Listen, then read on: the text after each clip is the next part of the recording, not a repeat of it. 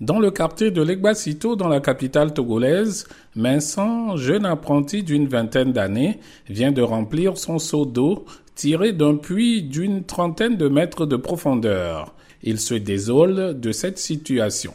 Les eaux du puits que nous utilisons ne sont pas propres et potables. Et ça aussi, avant d'avoir ces eaux, il faut se déplacer pour euh, acheter.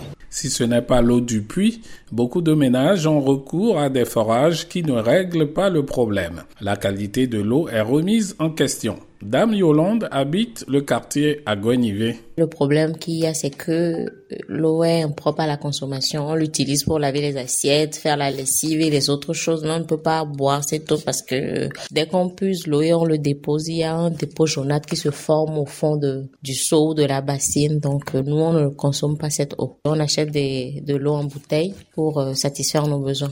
Awi Diolo, enseignant à la retraite, attend vainement depuis quelques années l'arrivée des tuyaux de la Togolaise des eaux TDE, la Société nationale distributrice de l'eau courante. La situation à Goeminamadou est difficile. Les services de la TDE ne sont pas encore opérationnels à ce niveau. Chacun se débrouille. Mais à mon humble avis, je crois que le gouvernement doit doubler d'efforts afin que, au moins dans la capitale, la presque totalité des quartiers puissent avoir de l'eau. Le gouvernement annonce de grands travaux dans la capitale avec la construction de nouveaux châteaux d'eau pour renforcer l'alimentation en eau potable dans les quartiers. Akoda Ayewadan est le porte-parole du gouvernement. On a en tout cas aujourd'hui dans notre pays un vaste projet euh, qui nous permet d'ores et déjà d'avoir un accès à l'eau potable à près de 70%. Mais évidemment, 70%, ce n'est pas 100%.